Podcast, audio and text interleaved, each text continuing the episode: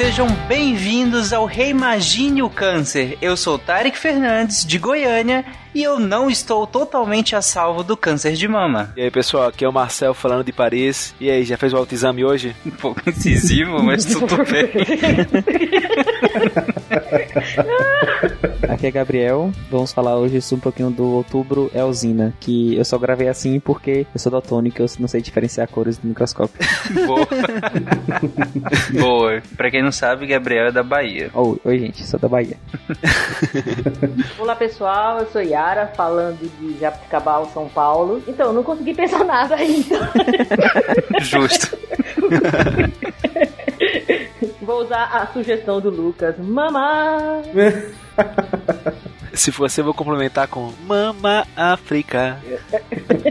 Boa noite, ouvintes. Aqui é o Lucas Valente, diretamente de Brasília. E, primeiramente, autocuidado. Você está ouvindo Reimagine o Câncer, um podcast com apoio da Novartis.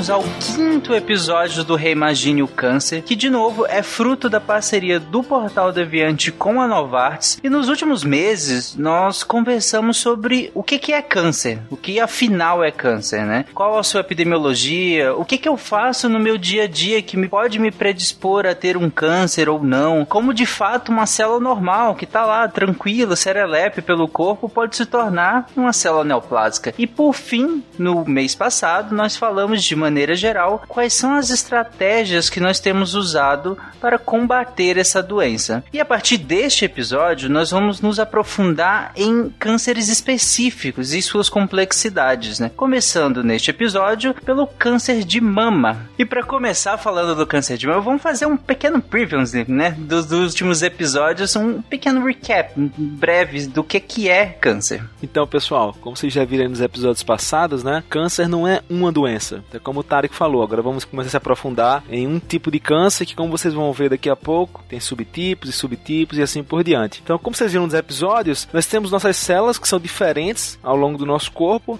É justamente quando essas células param de se comportar como deveriam, às vezes até se comportando como células de outras regiões, como se não me engano no primeiro episódio a gente falou de metaplasia de células do pulmão, né? E é aí quando você vai ter o câncer. E justamente por termos essas células que são diferentes de partes de regiões diferentes do, do corpo, elas vão se comportar diferente e isso vai dar os vários tipos de câncer diferentes que a gente tem, né? Não sei se ficou claro, mas, mas a ideia é essa. Não, sim, você fala que nós temos uma diversidade enorme de células, de mecanismos, e isso dá ah, justamente essa diversidade na própria doença, né? Exatamente. E assim, uma célula pode não só parar de se comportar como deveria e se comportar mais, de forma mais parecida com uma célula de outro tecido do corpo, como ela pode se comportar de modo completamente diferente de qualquer célula do corpo, né? Então essa, essa gama de possibilidades de comportamentos diferentes dão aí os vários tipos de câncer que a gente tem. E para começar falando dessa diversidade, de, dessas características únicas, é uma pergunta que parece um pouco besta, mas todo câncer de mama é um tumor na mama? Pois é, isso é engraçado, né? Porque o pessoal comenta muito, ah, fulaninho tá com câncer de mama. Aí depois, não, agora ele tá com câncer de pulmão. Não, e agora ele tá com câncer de fígado. Parece que a pessoa tá desenvolvendo vários cânceres diferentes e não necessariamente tá acontecendo isso. Na verdade, o que geralmente acontece é que você vai ter um câncer e devido a metástase, invasão de outros tecidos, esse mesmo câncer, ou seja, o mesmo tipo de célula, ela vai estar tá se alastrando para outras regiões do corpo. Então, assim, um tumor na mama, tanto pode ser um tumor original de tecido mamário, como ele pode ser, por exemplo, metástase de um tumor de outra região do corpo. De mesmo modo que um câncer de mama pode ser encontrado em outras regiões do corpo pela mesma razão, pelo aquele tecido ter invadido outros tecidos. Então, essa definição de, de querer afiliar o tumor à região que ele se encontra no momento não é muito preciso. Até porque nas regiões do corpo a gente tem vários tecidos diferentes. Você tem tecido linfático na mama, por exemplo, né? Na região do peitoral. Então não é porque tem um tumor ali que ele vai ser câncer de mama, ele pode ser um linfoma, por exemplo. Então é muito mais relacionado com o tipo de tecido do tumor, o tecido originário, né? Do que de fato a localização naquele momento do tumor. A gente fala de, de câncer e metástase e as pessoas podem até pensar assim, mas como é que um câncer que é tá câncer de mama na mama vai se espalhar para todo o corpo? Aí se a gente lembrar lá dos primeiros casts, a gente fala que a neoplasia maligna, ela tem um, uma, uma tendência que as células fiquem indiferenciadas, ou seja, as células elas perdem suas características próprias. Então, uma célula de mama, uma célula tubular, ela vai deixar de ser daquele jeito e vai ser uma célula genérica, indiferenciada, um, um, massa de células que se reproduz de maneira irregular e, e rápida. Então, quando essa, esse, essa massa de células cai no sistema linfático ou cai na corrente sanguínea, ele acha um lugar para se aderir, ele tem mais facilidade de, de, de, se reproduzir e tomar aquele lugar, porque como ele não tem é, características específicas de tecidos, então ele, ele consegue ficar em vários locais diferentes do corpo. Faz todo sentido, né? Que uma célula que não tem identificação mais exclusiva com o tecido originário dela, né? Onde ela estava, ela possa justamente ir para vários outros tecidos com, com maior facilidade, né? Que uma célula muito específica. Mas quando a gente fala em câncer de mama, fica parecendo que assim, é um câncer de mama, como se fosse uma coisa única, né? Quase muito delimitada pelo próprio conceito, pelo próprio nome, câncer de mama. É uma coisa só ou tem muitas sub, tem subdivisões nisso? Então, tem várias subdivisões na verdade, né? Até porque nós temos vários tecidos na região da mama. E uma coisa que é interessante, só para complementar o, o, último tópico, Tarek, é, a gente fala essa questão de ah, tem um tumor, aí fez metástase e tal. Para quem tá ouvindo, não achar também que é a coisa mais simples e comum do mundo que vai acontecer. Se tá com tumor, vai ter metástase, que ele vai, como a célula tá indiferenciada, ela vai se alastrar, vai pegar o corpo inteiro. Não necessariamente. Não é obrigado, não é que você vai ter um câncer e necessariamente você vai ter metástase. Porque, embora tenha essa questão de realmente a célula se desprender ela conseguir viajar através da corrente sanguínea ou sistema linfático, não é algo trivial. Porque ela tem que adquirir algumas características para se desprender, digamos assim. E na hora que ela entra na corrente sanguínea, em algum momento ela vai ter que também se diferenciar ou adquirir alguma característica para conseguir, conseguir se prender ao vaso, aparelho do vaso, conseguir sair. Então isso vai variar. O modo como isso acontece, inclusive, varia de, de tipos de câncer para tipos de câncer. Não à toa, alguns são mais invasivos que outros. Então, só para quem tá ouvindo não ficar assustado de que ah, tô com um tumor, mas deve estar tá espalhando pelo corpo, não é tão simples. Como o próprio câncer. É, é algo muito complicado e, e, raro. Só que assim, você vai com o tempo, com as chances que vão sendo agregadas por questões de comportamento, de alimentação, de radiação, aí você aumenta a chance desse tipo de coisa acontecer. Mas não é algo que é certeiro. Teve câncer, vai ter metástase, né? Só pra acho que fechar esse parêntese, porque acho que uma pessoa mais leiga que esteja escutando a gente possa achar que, caramba, tô com um tumor num local, ele deve estar em outro canto, em outro canto, em outro canto. Calma, não é assim. Em relação aos tipos e subtipos, né? Além do câncer de mama ele ter esses tipos, né? Você pode se referir a tipos diferentes dependendo do contexto. Então, quando você está falando de tecido, você pode ter o, o, o carcinoma ductal e o lobular, né? E eles também têm suas divisões. Então, por exemplo, o carcinoma ductal in situ, ele lembra até a nomenclatura do melanoma in situ, né? Porque por ser câncer, ele tem um potencial de invasão de outros tecidos, só que no caso do in situ, isso é muito raro. Então, são conhecidos também como carcinoma intraductal e são considerados não invasivos, embora tenham potencial. E aí tem essas questões epidemiológicas, né? Que é cerca de 20% dos novos casos são de carcinoma ductal in situ, que é a questão, a, as chances de cura são muito altas, né? Porque você fez uma cirurgia, por exemplo, e removeu aquele tecido ali, aquele tumor, como as chances de invasão de outros tecidos é muito baixa, é pouco provável que ele já tenha que tenha ocorrido metástase ou algo do tipo. Marcel, o que, que quer dizer o nome? É um carcinoma ductal in situ. Não, ele tem relação com o tecido, né? No caso ductal são nos ductos mamários, né? Que eu não tenho certeza se é onde aí me corrijam os médicos. É, é, é, tanto produz o leite como é por onde passa também, né? As glândulas que produzem o leite eles estão no, nos ductos, né? Também, mas principalmente nos lóbulos. As glândulas mamárias ela é feita, uh, uh, pense assim, os lóbulos são como se fossem vários cachinhos de uva, certo? Ligados. E os ductos são os talozinhos, né, que se unem com os outros, né, e formam um talo maior, né? Então pense que a, a, a, glândula mamária, produtora de leite, é mais ou menos isso. É difícil visualizar, assim, mas a visualização, a ideia é exatamente essa. Então o câncer, ele pode ser das células do ducto, ou seja, desses canais, aí nós chamamos de ductal, ou ele é dos, dos cachinhos, né, dos lóbulos, e aí nós chamamos de lobular. Se ele é ductal in situ, in situ significa que ele está naquele local, ele não saiu do ducto, ou seja, ele, ele não invadiu a periferia, ele não atravessou a parede do ducto, ele está contido ali. É o câncer, em teoria, o mais, mais, mais, mais simples de tratar, né? Quando diagnosticado logo no início a, a, chance de cura passa dos 90%, acho que até mais, inclusive, tá? Então esse é o chamado da carcinoma ductal in situ. Existe o carcinoma ductal in situ com invasão ou com microinvasão, que é quando ele rompe a parede do ducto e já invade o tecido adjacente, tá? Aí já é um carcinoma um pouco mais invasivo, também se diagnosticado no início consegue ter uma grande chance de cura, a gente vai ver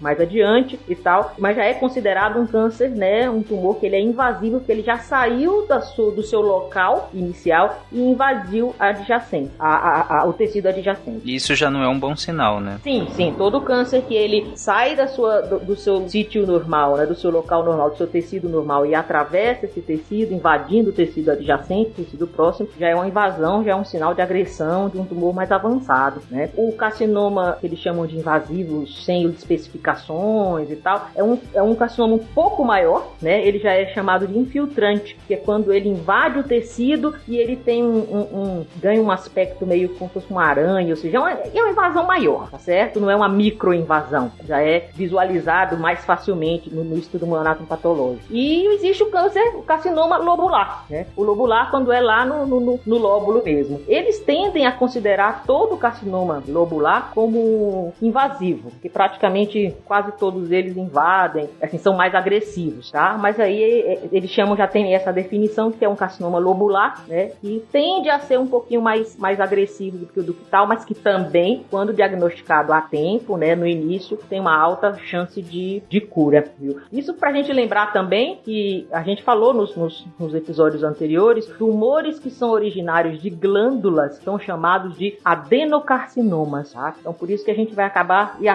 a mama, né, é uma glândula mamária, então por isso que nós estamos nos referindo a carcinomas, carcinomas, adenocarcinoma de mama, mama, nós vamos ver esses termos aí várias vezes. Hein?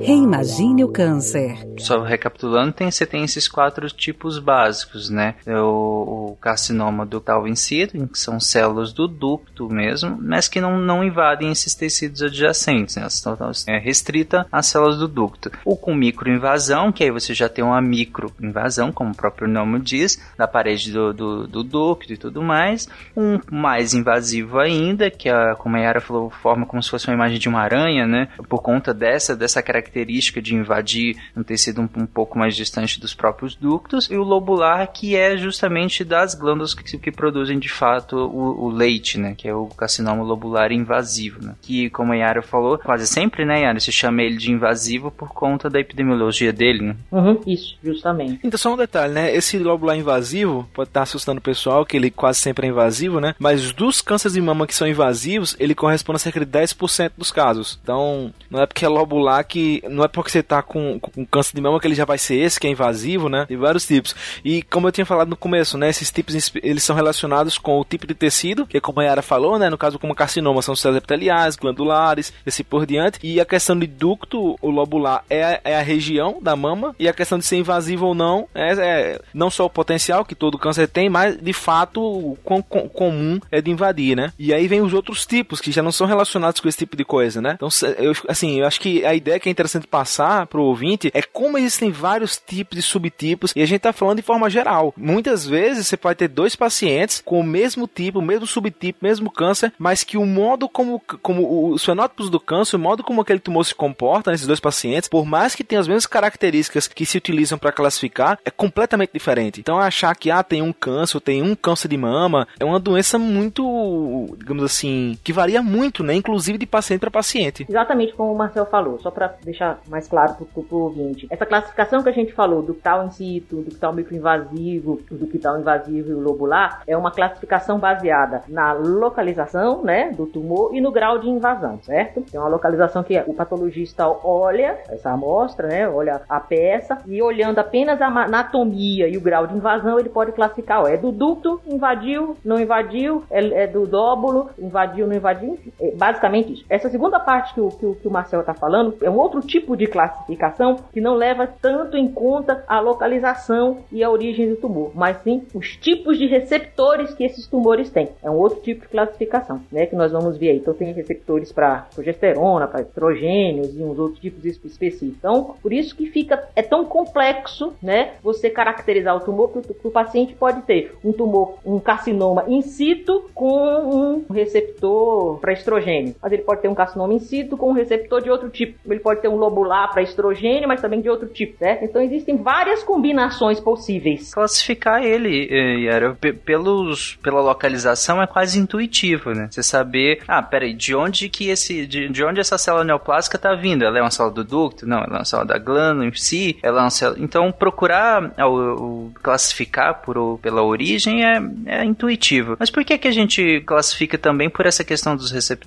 Então, no caso do câncer de mama tem relação com o tratamento, né? Eu acho que outros cânceres, é, o tratamento ele é mais relacionado com a localização e o tecido, mas no caso do câncer de mama foi esse grande, é, tanto a questão de mutação como desses receptores, acho que foi um grande boom aí na questão do tratamento, né? Melhorou muito os, os indicadores de sobrevida. Então, eu acho que inclusive se utiliza mais essas definições que a gente vai falar agora, que é com relação a esses receptores, porque os tratamentos geralmente são baseados neles. Quando houve o avanço da terapia anticâncer, né, e que se descobriu com o avanço do estudo do câncer, nós vimos nos outros caches, descobriu-se que o câncer tem uma, é uma alteração do gene, uma alteração da, da, da, célula, e que essa alteração genética do gene do núcleo acaba se expressando na, na, na membrana dessas, dessas, dessas células neoplásicas. E foi identificando esses receptores anormais ou não presentes nessa, nessa, nessas células, nessa, nessas membranas da célula neoplásica, que começamos a identificar melhor o câncer e fabricar drogas que são direcionadas especificamente para um tipo de câncer. Antes disso, todo mundo tomava um tipo de quimioterapia, tá? Quando era microinvasivo, tomava um, como era microinvasivo, tomava outro. Por que, que a, a mesma mulher com um tumor microinvasivo evoluía bem e a outra com o mesmo tumor microinvasivo evoluía mal? Não se sabia. Hoje a gente já consegue identificar isso, porque apesar de serem no mesmo local e também serem microinvasivos, com a mesma classificação anterior, são tumores diferentes, porque tem receptores diferentes. Hoje já é possível identificar e já fazer um tratamento direcionado. E como o Marcel falou, hoje a classificação leva muito mais em conta o quanto de receptores essas células têm, essas células neoplásicas têm, justamente para direcionar o, o, o, tratamento. É justamente isso que a Yara falou. É, antigamente você, você pensava em só usar uma, uma medicação que impedisse qualquer crescimento de qualquer célula. E aí, com, quando você escolhe os receptores, você consegue fazer um target ali que você bloqueia. E um deles, inclusive, aqui a gente está pensando em, um, em, em tumores que, que, que crescem baseados em, em, em, estímulos hormonais, né? Então, se, se um hormônio X faz o tumor crescer, você consegue fazer, em vez de não só fazer uma medicação para aquele tumor deixar de crescer, como bloquear aquele hormônio que está fazendo ele crescer, entendeu? Uhum. Inclusive, nos outros episódios, a gente chegou até a citar por cima, né, que alguns tumores são hormônio dependentes, né? Eles interagem diretamente com essa questão hormonal. E já que o Lucas começou a citar alguns, alguns dessas respostas, alguns desses receptores, que é um, uma resposta hormonal também. Vamos entrar nessa classificação agora? Pois é, então, além dessas definições por localização, tipo de tecido, tem também essas, levando em consideração os receptores de hormônio que vão ter na, na que, vai, que vão existir na membrana celular dessas células, né, tumorígenas. Então o que acontece é que é natural que algumas delas tenham esses receptores, né? Mas nessas células em específico do câncer, de alguns câncer, de alguns tipos de câncer de mama, né? Você vai ter uma proporção muito maior. E essas células, elas vão se alimentar, elas vão se dividir de acordo com o estrogênio que vai estar disponível e que essas, esses receptores vão captar, né? Então é como o, o, Lucas falou, né? Que tanto pode ser uma quantidade de estrogênio grande ou muitos receptores. E aí, o que, que ele falou, né? Que em relação ao tratamento, tanto você pode tentar diminuir a quantidade de estrogênio na corrente sanguínea, como você pode tentar bloquear esses receptores. Então, de um modo ou de outro, é impedir que essa célula seja estimulada pelo estrogênio, o que vai induzir a divisão, né? Então, com base nesse no, no, no estrogênio, no receptor de estrogênio, de progesterona, tem a proteína, o HER2, que sinaliza a divisão celular. Com base nesses, como a Yara também falou mais cedo, nessas né, várias combinações que podem existir vão dar origem a mais uma classificação do câncer de mama, que nesse caso é com relação aos receptores, né? Então você vai ter o luminal A, por exemplo, que é um tumor que tem receptores hormonais, seja estrogênio ou estrogênio progesterona, não tem o HER2 superexpresso, essa proteína, né? E possui baixos níveis da proteína Ki67, que ajuda a controlar quão rápido as células cancerígenas crescem. Então esse subtipo luminal A, ela tende a crescer mais lentamente e, portanto, né, tem um melhor prognóstico em comparação com essas outras que a gente vai falar agora. A outra é o luminal B, que ele vai ter receptores hormonais também. É, tanto faz se tem o HER2 super expresso ou não, só que ele vai possuir altos níveis da proteína KI67. Então, aqui, já por ter essa, essa proteína em maiores níveis, ele tende a crescer ligeiramente mais rápido. E aí tem um prognóstico um pouquinho pior do que a luminal A. Então, a diferença do A pro B é só a expressão dessa proteína. Exatamente. Da KI67. Mas eles são muito parecidos. Tanto que em algumas classificações, o pessoal só fala o luminal, o triple negative, que é o que a gente vai falar posteriormente, e o HER2 enriched. Só que na real, você vai ter autores aí que vão fazer várias e várias divisões. Mas quando a gente faz curva de sobrevida, por exemplo, a menos que eu faço aqui, a gente leva em consideração geralmente o luminal como um só, porque é muito parecido. Embora, se você quiser ser mais criterioso, né, você pode levar em consideração todas as subdivisões. Ambos têm receptores hormonais, e aí seja estrógeno ou progesterona, né, eles vão responder a um dos dois, mas a diferença é que em um deles é, você tem uma super expressão da proteína Ki67 que vai fazer com que um cresça mais, mais rápido ou menos rápido, no caso, né? O B, no caso, vai crescer bem mais rápido do que o A por ter essa proteína expressa de maneira exacerbada. Exatamente. E aí o terceiro tipo é o triple negative que a gente fala, né? Que ele não possui nenhum receptor hormonal, nem estrogênio, nem progesterona, e também não tem essa proteína HER2 super expressa. Quando a gente fala super expressa é que ela está em quantidade além do normal, né? Então não tem nenhuma dessas três coisas. Esse tipo, ele é mais comum em mulheres que vão ter a mutação no gene BRCA1 e é bem mais complicado de tratar, porque como a Yara falou mais cedo, né, essa questão dos tratamentos hormonais que levam em consideração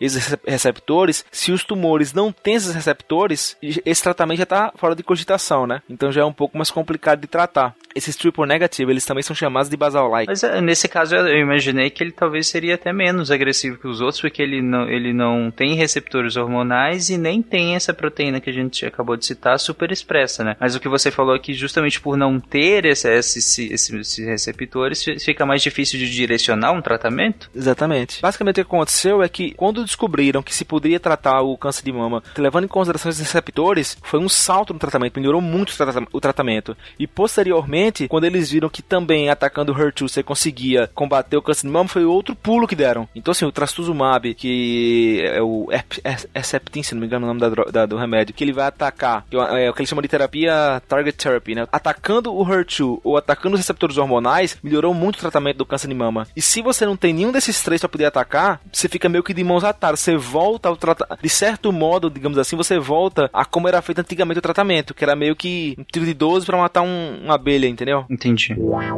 Reimagine o câncer. Eu não sei como é que eu vou conseguir passar isso exatamente, mas é, imagina só, você tem esse, todos esses, esses, tipos de tumores que eles são que eles são estimulados por alguma de alguma forma a crescerem, entendeu? E você tem esse tumor, esse triple negative que não tem nenhum desses receptores e ele tá crescendo ainda assim. Então ele tem alguma coisa intrínseca que faz ele crescer, tá certo? E você não tem e você não tem o que como tratar ele. Então algo a mais além do que a gente já conhece, que são todos esses estimula, estimulantes de tumor, né, a crescer. Ele não precisa, então ele é como se fosse um tumor autossuficiente, como se fosse assim, entendeu? Por isso que ele é um pouquinho, ele tem uma relação mais grave. Por isso que ele é, ele é até relacionado mais com a, com, com a mutação no, no BRCA1, né? Então o, o subtipo luminal A e o B é como se fosse aquele inimigo conhecido, né? A gente sabe mais ou menos os receptores envolvidos e aí por isso a gente consegue direcionar um tratamento mais específico. Enquanto o triple negative, né, que é que vocês estão falando agora, é, ele tem características intrínsecas que ele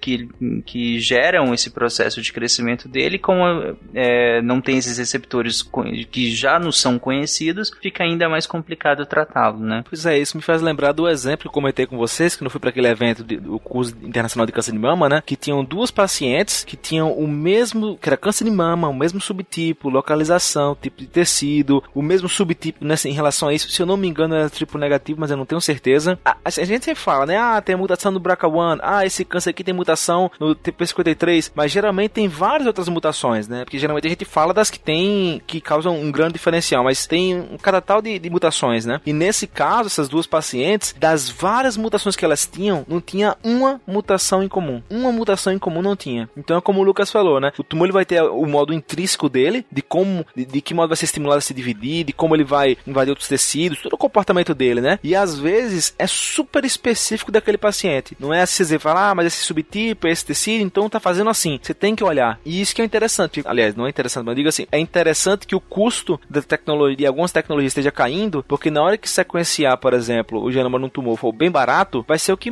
eu imagino que vai ser o que vai ser feito. Chegou um paciente, fez uma biópsia, você vai sequenciar a biópsia e fazer um tratamento extremamente personalizado para aquele paciente e não mais um tratamento para câncer de mama. Mas não, mas o câncer de mama ali tal tipo, tal subtipo, tal subtipo desse paciente. E aí eu imagino que vai ser a taxa de, de, de sucesso dos tratamentos vai ser muito mais alta. Sim, faz todo sentido. E aí a gente tem o quarto tipo, né, de com relação a esses quatro carinhas que a gente tá falando, que é o HER2 enriched. É, quando tem tá super expresso o, o HER2, mas você não vai ter os receptores hormonais, né? Então não tem receptor estrogênio, não tem progesterona, mas tem o HER2 super expresso. Esses tendem a crescer mais rapidamente do que o luminal, tanto A como B, né? E portanto tem um pior prognóstico. Mas eles costumam ser tratados com sucesso justamente por quê? Porque como a gente sabe que tem a proteína HER2, você ataca ela, é por isso que eles falam que é as targeted therapies, e você consegue ter um, um, uma taxa de sucesso muito grande. Essas drogas, né, de, de target therapy, elas são mais recentes. Se não me engano, o trastuzumab, por exemplo, foi de 98, eu acho, que ele fez, que ele começou a ser, ele conseguiu a licença, né, digamos assim. Então já é algo mais recente, mas que desde então teve uma mudança assim absurda. Eu lembro que quando eu comecei a trabalhar com os dados do SEER, que é um programa de monitoramento americano, me falaram para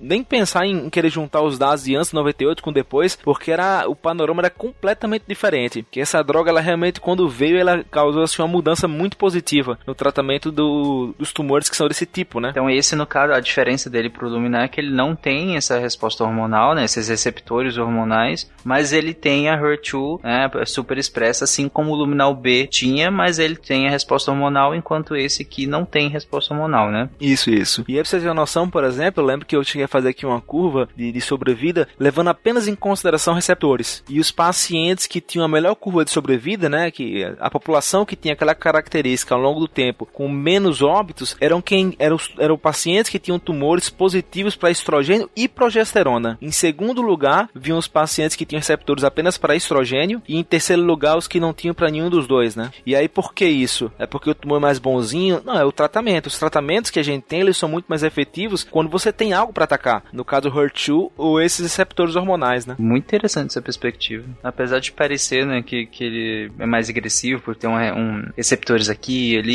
responder e super expressar algumas proteínas, mas justamente por isso que a gente consegue atacar melhor eles, né? Mas você já começou a citar uh, alguns dados epidemiológicos, vamos continuar nessa epidemiologia do geral do câncer de mama, né? Beleza. Então, a tua piadinha, né, a sua frase de, de, entrada no começo do episódio foi em relação a ser homem e, e, poder ter câncer de mama, né? Embora seja realmente muito difícil. O câncer de mama no homem, ele é muito raro em comparação com o número de ocorrências em mulheres, né? E não é só essa ocorrência que varia, e sim a localização também. Então, enquanto que, qualquer lugar que você for olhar, se fala que o quadrante superior pra, pra externo né, da mama é a região onde é mais comum ter tumor na mama, no homem já não é assim. Já é atrás, já é na parte central que eles falam da mama, né? E aí o que é muito mais complicado, porque como o homem ele não tem uma mama, digamos assim, externa como a mulher, né? É mais, é, mais para fora, mais volumosa, é muito complicado para ele fazer o, o, o autoexame, né? E se é na parte central, que é literalmente dentro, é mais complicado ainda, porque se fosse na parte do quadrante superior externo, meio que tem tecido, tem como você apertar. Quem tá ouvindo aí, pegue perto do, da axila, né? Tem alguma coisa ali. Mas se é na parte central, é muito complicado, você não tem como fazer o autoexame, né? E aí, como a Yara falou, é uma diferença muito grande você ter um, você ter um, um câncer diagnosticado cedo. E aí, no caso do homem, é muito complicado, porque primeiro que muita gente nem sabe que existe câncer de mama em homem, né? Então, às vezes, você tem aqueles sintomas de vermelhidão, de um carocinho, algum líquido saindo do mamilo, ou alguma coceira, alguma coisa, e você nem imagina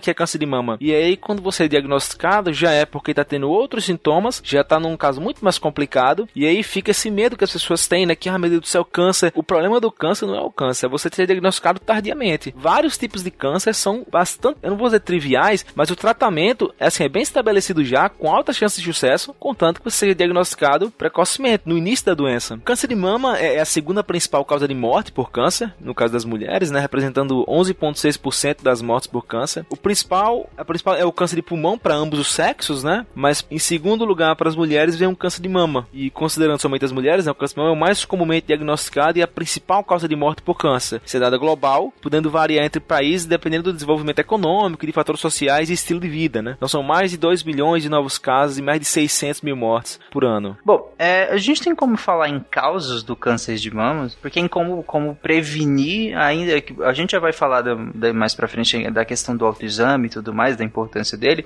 a gente pode falar em causa e em prevenção aqui? Então, você não vai ter fórmula mágica, né? Ah, não coma isso, não faça isso e não vai ter. E é bem complicado também isso, porque tem aquela. Todo mundo conhece a história da, da Angelina Jolie, né? Ah, ela tirou a mama porque ela ia ter câncer de mama. Não, não é assim. A gente vai falar um pouquinho mais da questão de, de, de mutação mais na frente, mas tudo que se fala de câncer, e câncer de mama não é diferente, é em relação a diminuir ou aumentar as chances. Não é porque você vai mudar sua alimentação, seu estilo de vida e tudo mais, que você não vai ter. Ou também não é porque você está fazendo isso e aquilo que você vai ter. Então sempre é questão, né, de aumentar ou diminuir as chances. Então alguns estudos mostram, por exemplo, que o câncer de mama é menos comum em países onde a dieta é mais baseada em vegetais e pobre em gorduras totais. Quer dizer que você porque mora lá não vai ter ou porque não mora vai ter? Não, é uma questão de chance. Só que lembrando, né, você vai juntando várias chances, pode ser que dê alta. Então se você tem um estilo de vida com alimentação ruim, se na sua família, seu, sua mãe, suas irmãs todas tiveram câncer de mama, se você juntar tudo isso, aí a chance é grande. No caso da Angelina Jolie, ela tinha um, uma mutação que aumentava muito a chance e ela, por segurança, preferiu remover o tecido mamário para não correr esse risco. Então foi uma escolha dela. Mas pode ser que ela nunca fosse ter câncer de mama, por exemplo. Aquilo que a gente sempre fala, Tari, que aqui é aquela questão do bilhetinho premiado. Da loteria, né? Da Exatamente. loteria. Então, é, se você pode fazer tudo certinho e você ter câncer, é como você pode jogar tudo para cima e, e não ter. Porque a questão, existe a, a, o aumento de risco, mas nada é certo. Então, como o Márcio estava falando, o comer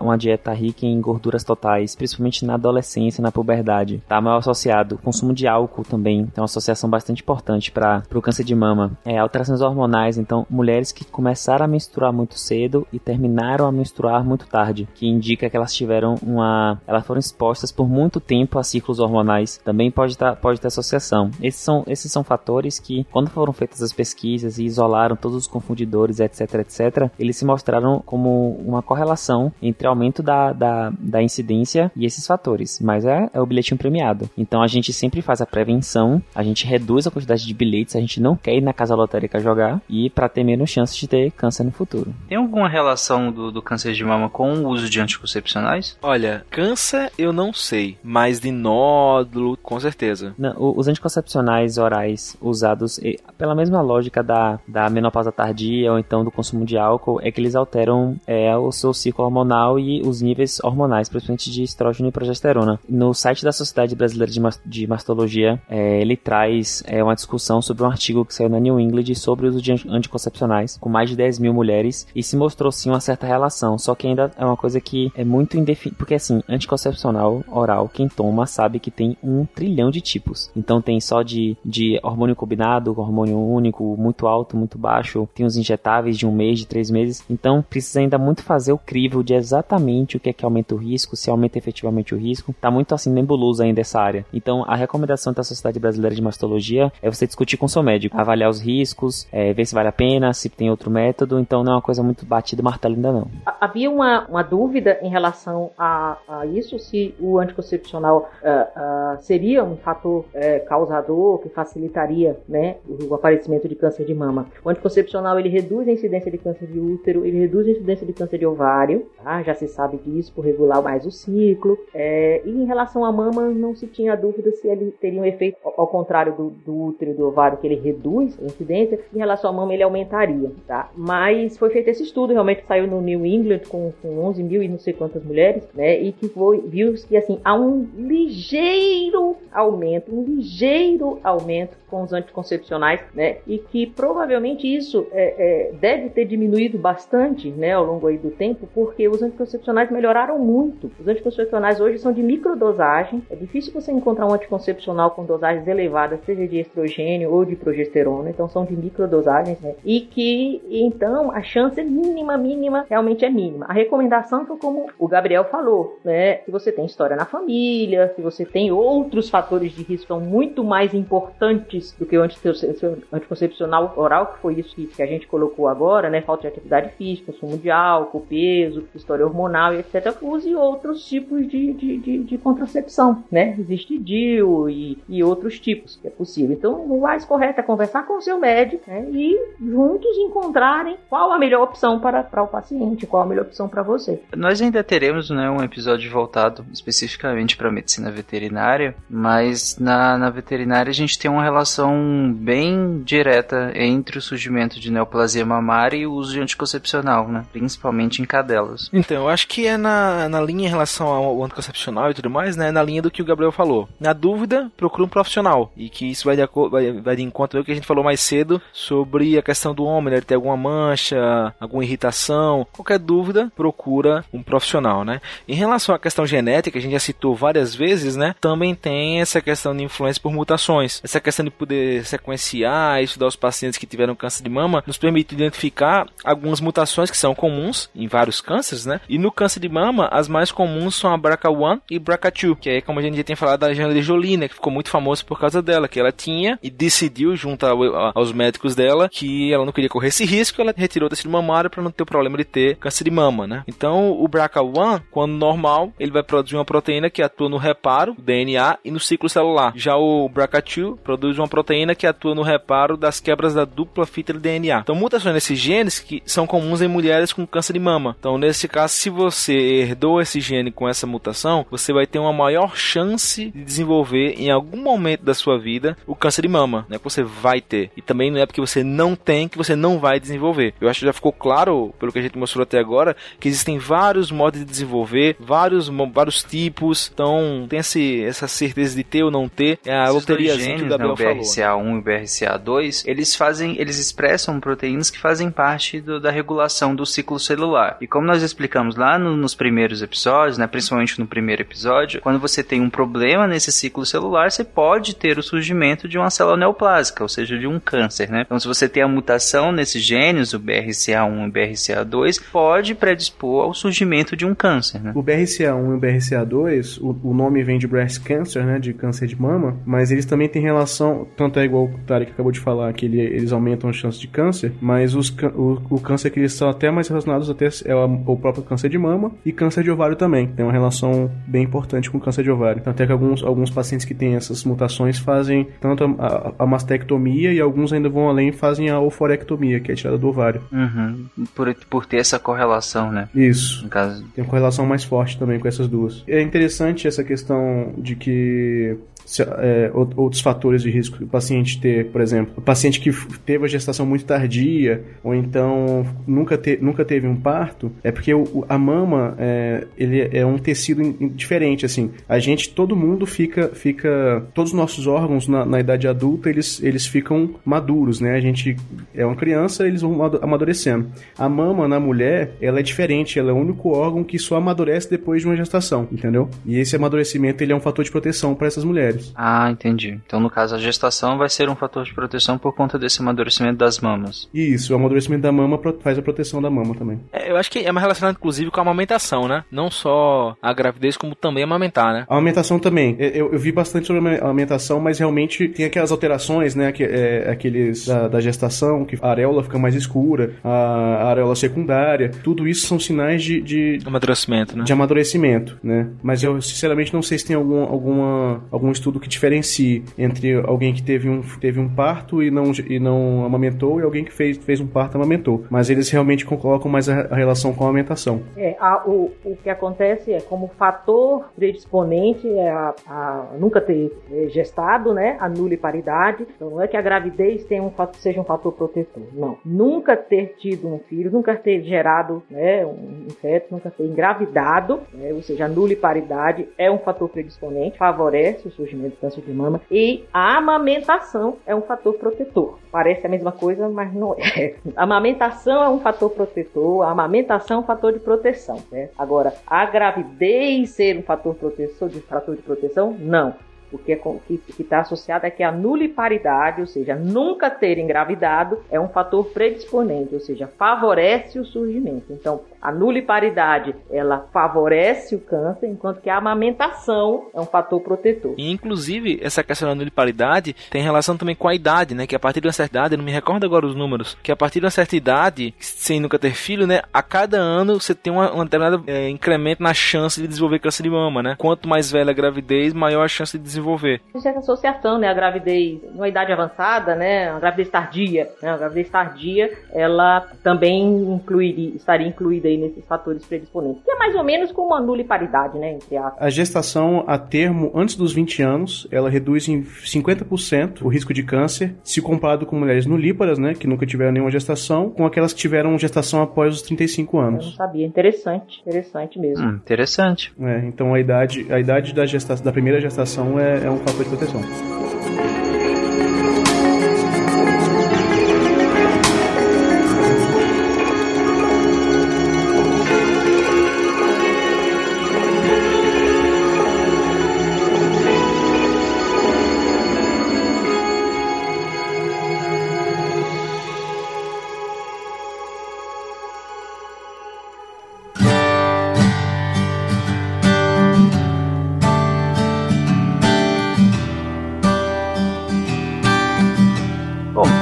Estamos encaminhando mais ao, final do episódio, vamos falar da parte que ainda bem que no Brasil nós temos campanhas maciças, né, de, sobre a questão do autoexame. E acredito que praticamente todo mundo já ouviu falar, ah, talvez não saiba exatamente os, todos os passos e tudo mais, mas ah, por conta de, de, dessas campanhas que o Ministério da Saúde sempre faz, acredito que todo mundo pelo menos já ouviu falar sobre a questão do autoexame, né? Pois é, e aí como a gente já comentou, a gente acabou que algumas coisas a gente acabou adiantando, né? O autoexame tem a limitação do caso do homem, né, que é muito mais complicado para ele, mas no caso da mulher, assim, tem que fazer porque realmente, até visualmente, é fácil de, de identificar algumas coisas, né? Então, por exemplo, inchaço de todo ou parte do peito, irritação da pele ou as covinhas, que é quando tem meio que uma parte do seu meio que fica afundada, esteticamente você vê que tem essa diferença, uma dor no peito ou mamilo, alguma alteração visual, às vezes de orientação, ou um, uma, uma mão fica um pouco mais alta que a outra, vermelhidão, descamação, e aí volta com, com o que o Gabriel falou. Qualquer esse tipo de coisa, procura um profissional. Não vai deixar para amanhã ou achar que é outra coisa. Na dúvida, procura um profissional. Pode ter também secreção mamilar, que não seja o leite materno, né? Caroço na área das axilas. Então, não só na mama, também tem a questão das, das axilas, né? Então, o autoexame, ele é fundamental. Que aí, como a própria Yara falou, né? Fundamental o diagnóstico precoce para um tratamento eficiente para curar o câncer. Essas são algumas características que, como o Marcelo falou,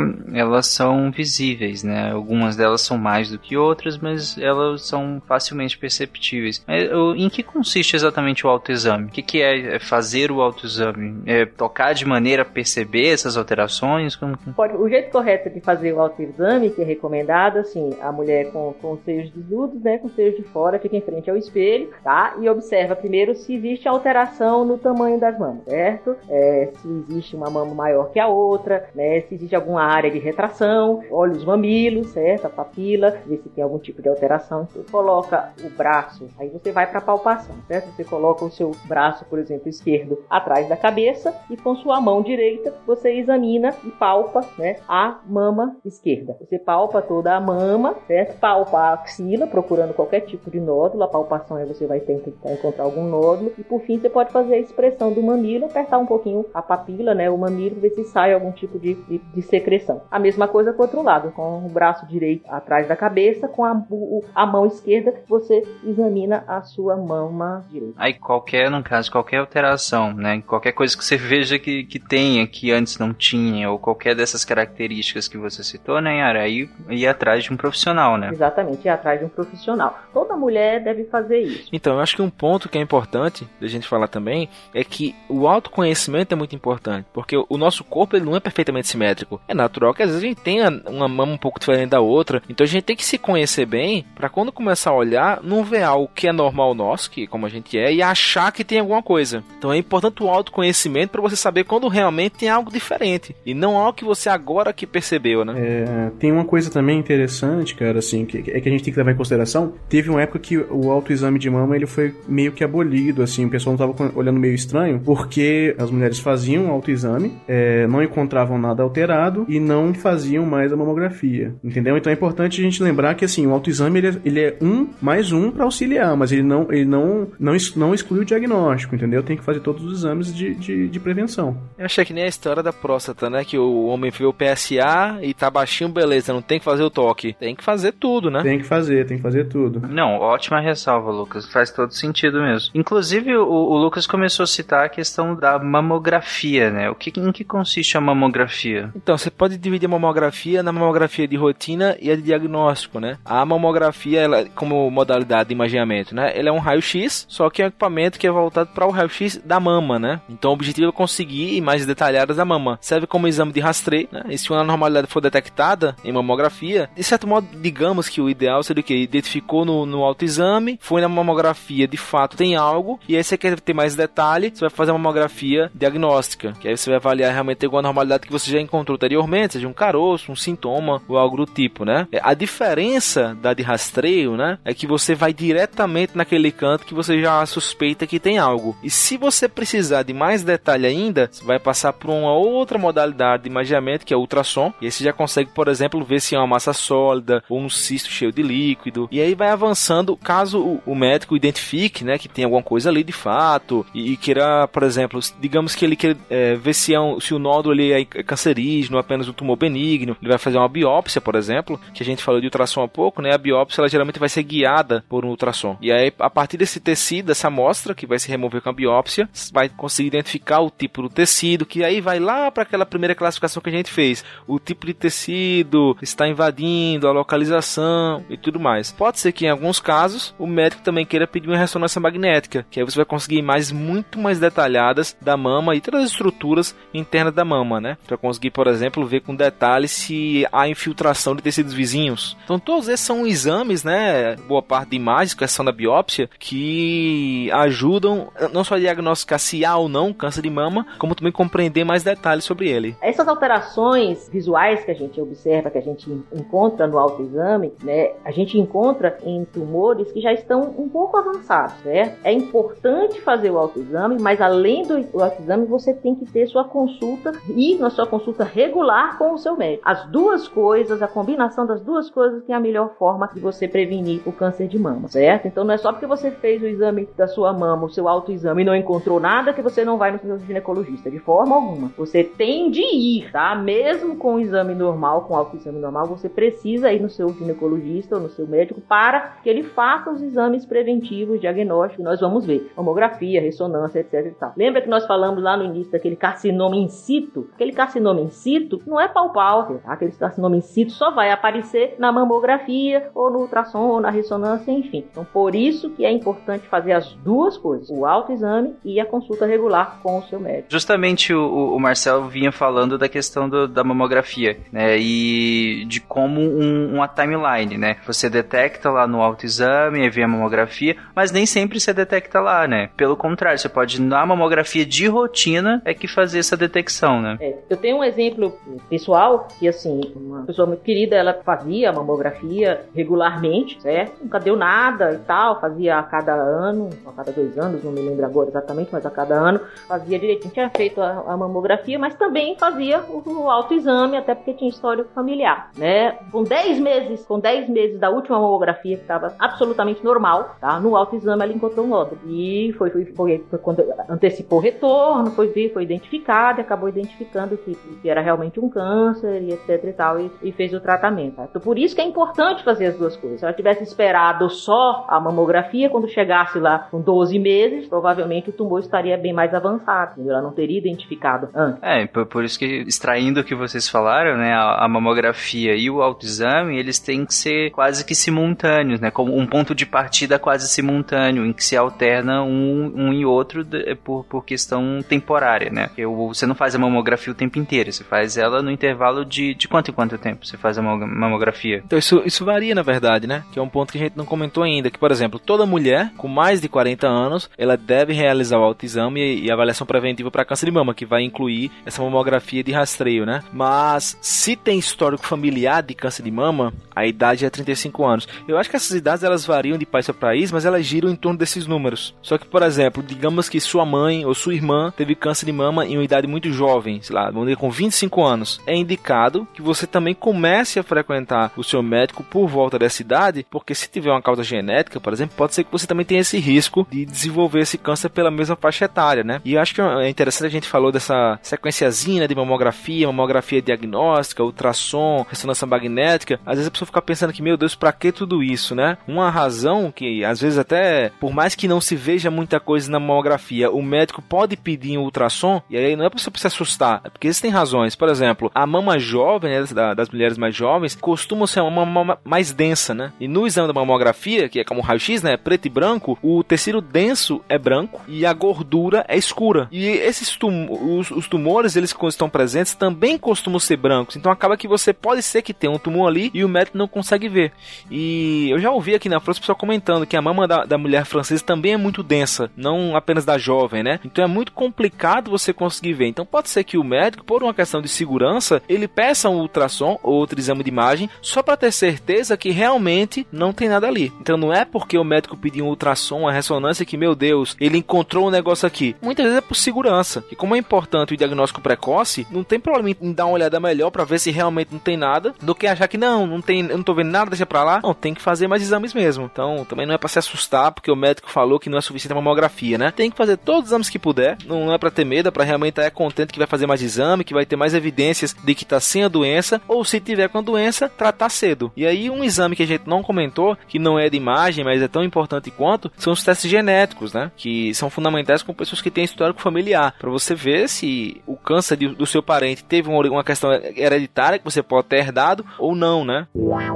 Reimagine o câncer. Nós falamos de, dessa, dessa questão dos exames para rastreio e depois uma real, um real diagnóstico e, e tudo mais. Qual, rapidamente, qual que é a importância do teste genético nesse caso? É indicado para começo de conversa? Olha, eu acho que é indicado. O problema é que eles são muito caros ainda, né? Eu acho que para o tratamento pode ser fundamental. E o que se vê nesse pessoal mais rico, né, milionários, é que todos eles sequenciam o genoma do tumor dele. O Steve Jobs, por exemplo, ele sequenciou o tumor dele. Para quem tem grana, né? Mas é como eu falei no começo, no futuro, com a tendência desses preços caírem, eu acho que vai ser assim que nem exame de sangue que você faz hoje, cara. Sequencia aí esse cara, porque não só vai ver é, é os genes que podem contribuir para você ter o câncer de mama ou qualquer, qualquer que seja o câncer, como também os genes que vão estar relacionados com o comportamento daquele tumor que você vai direto ali para tratar. Então, por hora ainda é custoso, né? No Brasil principalmente, mas em alguns países já tá mais barato e com ele você vai conseguir de fato conhecer a doença. Você não vai falar que ah, estou tratando um câncer, estou tratando agora o câncer desse paciente com essas características e a chance de sucesso é muito maior, porque você sabe exatamente que tipo de droga vai atacar diretamente aquele câncer, né? Uma outra questão é que não sei nem se está no escopo aqui da pauta, mas quem já teve conhecido com câncer sabe que acontece de muitas vezes o tumor ele se tornar resistente a uma droga, a um tratamento que estava funcionando muito bem no começo. Então você começa um tratamento, show de bola, você vê que está reduzindo muito, mas de repente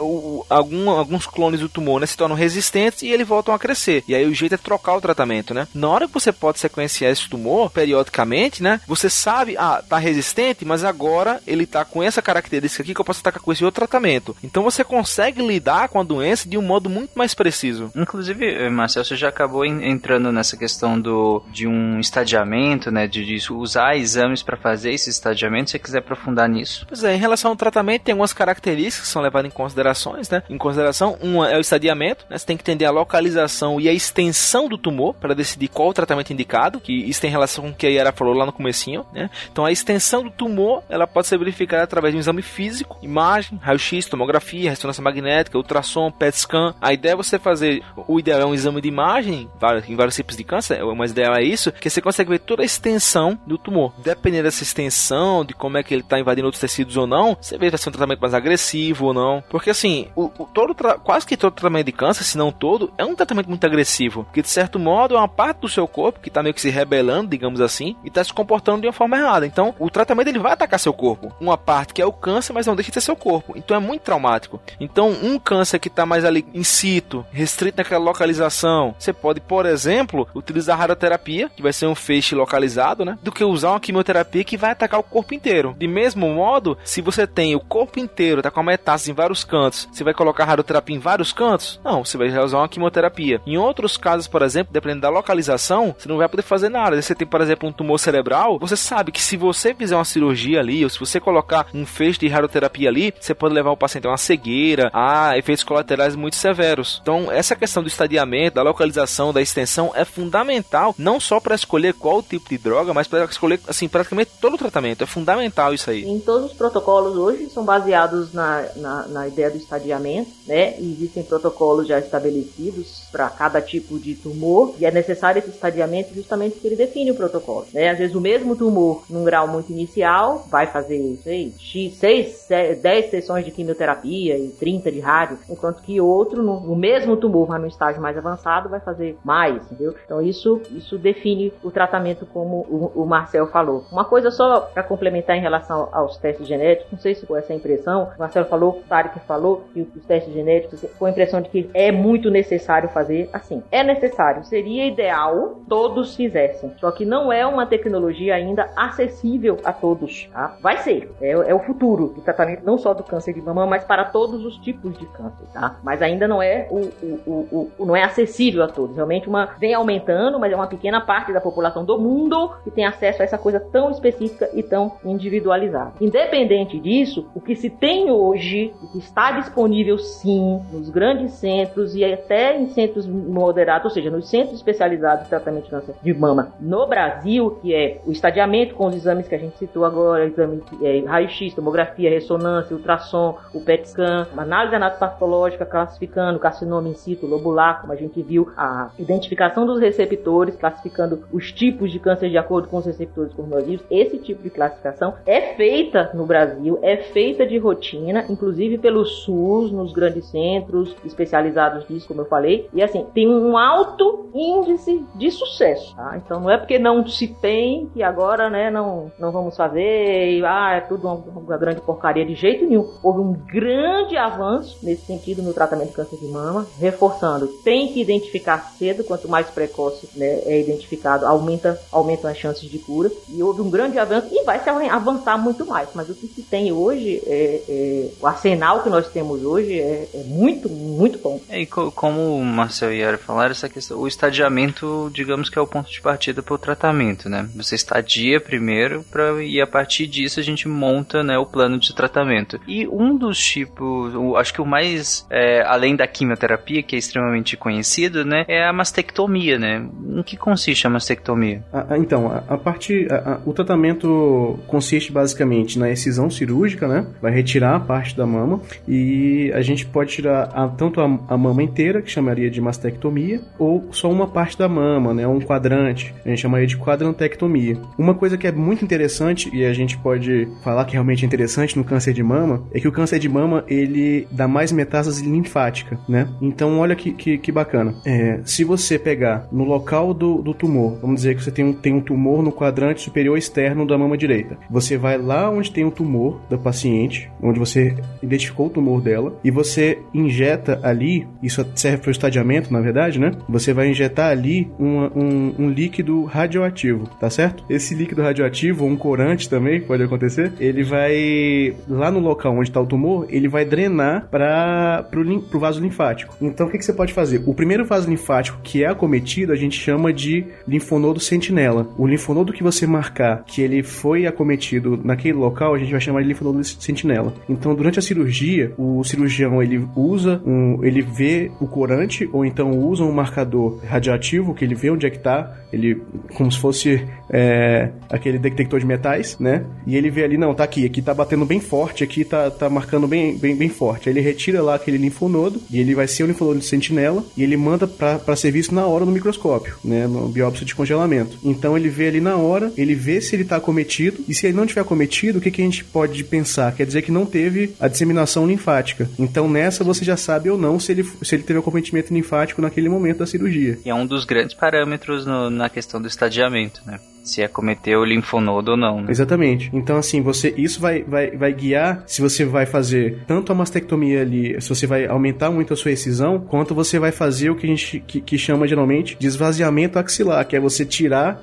todos os linfonodos ali para você tentar pegar o, a metástase que ainda não foi para outras partes do corpo, tá? Tá ali ainda nos linfáticos, entendeu? Então isso vai, estar, vai ser um estadiamento intraoperatório que você vai conseguir ali ver se você vai ser mais, mais agressivo ou mais conservador na sua, no seu tratamento. Lembrando, pessoal, que os vasos linfáticos, a função deles é justamente drenar, né? Drenar os tecidos. Então, nessa drenagem vai levar para os linfonodos. Então, por isso é que é importante avaliar né, os linfonodos adjacentes à, na região para ver se nessa drenagem se não acabou indo células neoplásicas, né? E aí, como o Lucas falou, é, a partir disso a gente vai saber se a, qual a extensão da, da excisão que a gente precisa, né? Qual é a, até onde a gente vai ter que retirar isso para que não tenha um, uma metástase, né? Para que esse câncer não, não vá a partir dessas células que foram drenadas não vá para outras partes do corpo e continue se multiplicando, continue gerando um câncer, né? Fazer só um comentário da mastectomia mastectomia é mais de legislação mesmo, mas é uma coisa que acho importante a gente comentar. A mastectomia, a gente fala, quando fala muito de câncer de mama, é, sempre que vem no nosso imaginário são as imagens é, da mama, como fica. Isso impacta na pessoa, né? Impacta é, na estética, isso impacta no, no bem-estar da pessoa, no, no, na, na confiança dela. Então é bom que vocês saibam que desde 99, a lei, eu não sei de cabeça não, tá? Eu tô pescando. A lei 9797, ela garante, estabelece o, um direito a todas as mulheres que sofreram é, mastectomia total ou parcial da mama, ela se endireita a fazer a cirurgia plástica reconstrutiva por meio do SUS. Isso é um direito de todas as, de todas as mulheres. E uma portaria, uma lei em 2013, ela fez um adendo nessa lei e o que ela falou foi que quando existirem condições técnicas, essa reconstrução deve ser feita no mesmo tempo cirúrgico. Como assim? Na hora que retirou a mama, na hora que fez a, a, a retirada parcial total da mama, ela tem que ser reconstruída. Nem sempre isso acontece, infelizmente, por limitações técnicas mesmo, às vezes de equipe, às vezes de local, mas é, é, é, é, um direito, é um direito das mulheres. Então, fazer a reconstrução pelo SUS e, se possível, no mesmo tempo. Quanto mais rápido é, a reconstrução é feita, mais esteticamente ela fica favorável à, à recuperação e, e o pós-operatório dela. Então é importante saber isso, porque é, a gente é, mexe bastante mesmo, tá, é uma coisa que é bastante ventilada na mídia, então espalhem essa notícia, é importante que todos saibam disso. Eu não tenho nenhum como mensurar o impacto psicológico de uma cirurgia como essa, né? Afinal, eu, primeiro que eu sou homem, né? Então fica difícil, não tem como realmente eu mensurar o impacto disso na autoimagem de uma mulher. Não, verdade infelizmente isso é esquecido, né, por muitos serviços, muitos colegas, não que se não se dê a, a devida importância, dê, dá sim, né, mas é, como é considerada uma cirurgia estética, né, antes dessa, antes dessa lei havia uma, uma questão em relação a se fazer a cirurgia, fazia a, a, a retirada da mama, né, no caso de uma mastectomia radical, você faz toda a, a, ressecção de toda a mama, às vezes o esvaziamento axilar, a mulher às vezes ficava curada, tudo bem, mas mutilada né? E, e depois, para se conseguir uma cirurgia para fazer a reconstrução dessa mama, era um, uma dificuldade. Pelo SUS era muito difícil por ser, uma cirurgia é, considerada uma cirurgia estética e até por meio de convênio também difícil por também ser considerada uma cirurgia estética, logo sendo estética não era necessária, vamos dizer, né? E muitos convênios não cobriam esse tipo de cirurgia. Com a lei não, há essa obrigação e isso isso tem facilitado muito a vida das mulheres. Isso que os meninos falaram é verdade. Precisa, se for possível, fazer essa reconstrução ao mesmo tempo. Você retira o tumor e aí você já faz a reconstrução. Nem sempre é possível, dependendo do tipo do tumor, estadiamento, tratamento, etc e tal. Mas se for possível fazer melhor, que seja feito, tá? E, e tem que ser uma, uma, uma, cirurgia, é uma cirurgia estética no sentido de que assim, as mãos têm que ficar iguais, né? Você vê mulheres que têm seios grandes, faz uma cirurgia, tiram uma parte do seio, tem que ficar bonitinho, um igual ao outro. Não é pra ficar com um, um, peito menor que outro, não, de jeito nenhum. É uma cirurgia estética, justo, tem que ficar bonitinho, do jeito que tá, do jeito que, que, que era, ou o melhor possível, como se fosse uma cirurgia plástica. Isso tem um impacto enorme na vida das, das, das mulheres, tanto é, das que ficam curadas e que posteriormente não conseguem se recuperar, né? São mães, são esposas, né? Tudo isso implica, obviamente, e tanto as que estão se recuperando, né? Pensa que passar passando por quimioterapia, já cai os cabelos, perde os cabelos cabelo, fica careca. E além de tudo, você tá sem uma mama, né? Pode parecer bobo para algumas pessoas dizer assim, assim, ah, mas isso é, não é nada demais, cabelo cresce, né? Não é bem assim. É, e para quem tá passando por isso é um sofrimento, a questão da autoimagem fica muito abalada e, e essas mulheres sofrem bastante. Sim, nossa, e que bom que o SUS abraçou isso, né? É mais um, uma coisa extremamente importante que o SUS abarca também, né? Reimagine o câncer. Aqui na pauta desse episódio, a Cris, né, que todo o pessoal do, que acompanha o SciCast conhece, que é, faz parte do SciCast, a Cris colocou uma série documental que chama Além da Cura, que, segundo ela, já viajou por nove países conhecendo a história de mulheres que convivem e venceram o câncer, né? É, nós vamos deixar o link na, na, na, descrição do episódio da série. Pelo que os comentários, eu lembro que a Cris chegou a comentar, né, a gente lá no, no grupo de saúde do SciCast, sobre o como essa série era boa e o quão emocionante ela é, eu imagino que seja. Então fica a dica, fica aí a dica de série. Nós vamos deixar na descrição do episódio o link desta série. Essas curiosidades. Na real, eu procurei essas curiosidades porque eu tinha visto muito tempo atrás, mas eu não encontrei a que eu tinha visto. Eu até fiquei me questionando em minha memória. E aí eu procurei essas, mas não são muito legais, entendeu? Tipo essa primeira da NASA, né? É basicamente o que ela fala é que graças a uma tecnologia que eles utilizavam para garantir que não tinha microorganismo, não tinha nada, né? Sondas que eles mandavam lá para fora para verificar se tinha vida, né? É, ela acabou utilizando isso para conseguir analisar melhor os sistemas de ductos, né? Que a gente comentou da mama. E aí ela acabou conseguindo ver é, os microorganismos que tinham ali, né? E viu que tinham microorganismos diferentes em mulheres que tinham câncer de mama e não tinham. E aí, se essas bactérias, né, esses micróbios, eles causam câncer de mama, a gente sabe que tem cânceres que são causados por vírus, né? Não se sabe ainda se essas bactérias elas causam, mas ela conseguiu encontrar é, uma correlação aí de algumas bactérias, aí ela fala que é uma do, do, do gênero Alistips, né, no sistema de ductos, que não encontrou nas mulheres que não tinham câncer de mama. Então eu acho que isso é interessante até nesse cenário que a gente está atualmente, de ver que às vezes a, a aplicações científicas em uma área completamente diferente, que nesse caso foi é, astronomia, não sei se pode ser de astronomia, mas enfim, de física, né, de, de, de sondas para o espaço e tudo mais, conseguiu aplicar para câncer de mama, né? Eu me lembro de ter lido muito tempo atrás que enviaram um telescópio para o espaço e que quando ele chegou lá, eles notaram que fisicamente, mecanicamente, a lente estava mal posicionada. E aí a imagem, ela estava borrada, eles não conseguiam ver a imagem. E aí eles tiveram que a nível de software atualizar o software do telescópio para que a nível de software pudesse corrigir o defeito mecânico da lente, né? O ângulo que entrava a luz, eles conseguiram interpretar aquilo ali de modo a ver como deveria. E essa tecnologia que eles criaram foi fundamental para desenvolver, se eu não me engano, ou os, o, a tecnologia atual que nós temos de mamógrafo ou uma que ainda vai sair. Caraca, interessante. Eu, na hora que você começou a história, eu fiquei, ok, em que momento que a gente vai chegar em câncer de mama com isso? de mama. sabe, sabe, aquele jogo da Wikipedia, tipo, acha em três cliques? Tipo, como é que é? Exatamente. eu fiquei pois é. realmente é. assustado, mas que interessante, cara. Bom, é isso, pessoal. Acho que esse episódio ele ficou um pouquinho maior do que os outros, do, do, do que... E é, e é interessante que os outros nós falamos de maneira geral do câncer, né? Esse, que é o primeiro que a gente realmente aprofunda no câncer, acabou ficando até bem maior do que os outros, né? Pra vocês verem a complexidade que é falar de câncer, né? À medida que nós vamos aprofundando, tem cada vez mais coisa para falar sobre ele, pela de tão complexa que é, é, essa doença e suas especificidades, né? Que inclusive nós vamos continuar abordando nos próximos episódios. Mas nesse nós começamos, né, falando sobre basicamente quais são as, as, os cânceres de mama, os mais básicos, e aí fomos aprofundando de acordo com, com outros tipos de classificação, né? Seja classificando pelo local, seja classificando pelo, pelos receptores que tem nessas células, que vai ser muito importante quando a gente for pensar no tratamento, né, para esse câncer. Falamos dos tratamentos, né, quais são os mais usados, a epidemiologia do câncer e dos tratamentos. Falamos do, da questão da, da, mamografia e do autoexame, que juntos, né, vão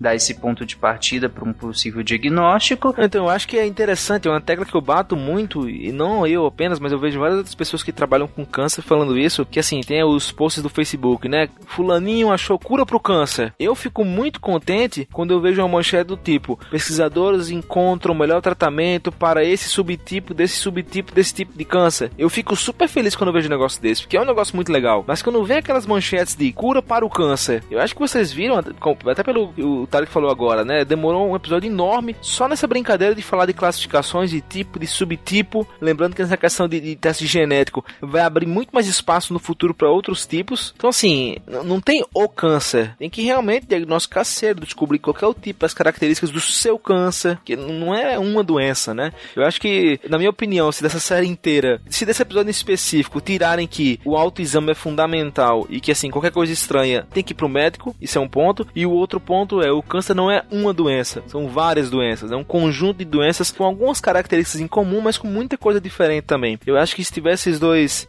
dois tirar essas duas ideias do episódio, eu acho que já é, já é bem interessante. E é justamente por isso que a Novartis fez essa parceria com o Portal Deviante, justamente para desmistificar também, né? E a gente poder descrever, poder explicar o que que são os cânceres, né? Não o câncer. Mas é isso, gente. Um abraço e até mês que vem com o próximo tema. Até Tchau, gente. Beijo. Valeu, galera. Tchau. É.